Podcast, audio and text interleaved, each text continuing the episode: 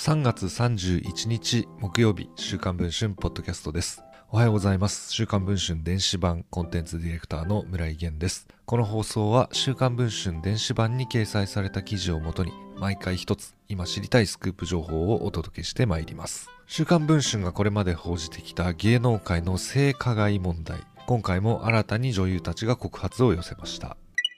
女性の方々が心に深い傷を負ったことに間違いはございませんので深くお詫び申し上げます。3月28日の夜突如ツイッターでこう謝罪したのは名脇役として活躍していた俳優の木下ほうかさん。同時に4月5日から放映が始まる NHK の連続ドラマ正直不動産の降板を申し入れたことや芸能活動を無期限で休止することなども発表されました。週刊文春3月24日発売号では木下さんから性被害を受けたという女優らの告発を報じていましたが木下さんは取材に一切応じることなく雲隠れを続けていました。28日夜になって突然の決断と発表の背景には新たな告発について尋ねた週刊文春の質問状の存在がありました。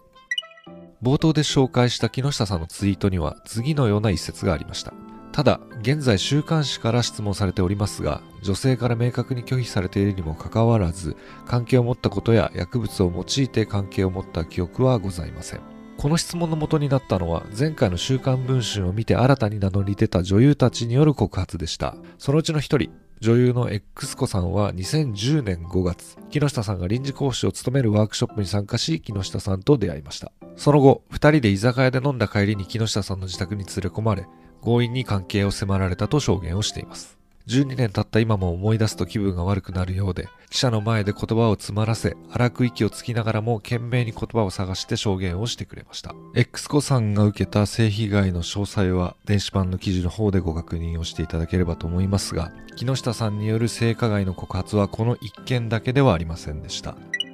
週刊文春が合計3件の新たな性加害疑惑について3月28日の朝に木下さんの所属事務所に質問をしたところ木下さんは冒頭の通りその日の夜にツイッターで現在週刊誌から質問されておりますという内容の発信を一方的にしたのでした。一体何が行われていたのでしょうか？現在配信中の週刊文春の電子版では3人の女優による木下さんへの告発や木下さんの恩師井筒和之監督のコメントなどを報じています。ご関心がある方はぜひ電子版の記事チェックをしていただければと思います。それでは今回の週刊文春ポッドキャストこちらで終わりたいと思います。また次の放送でお会いできれば幸いです。お聴きいただきありがとうございました。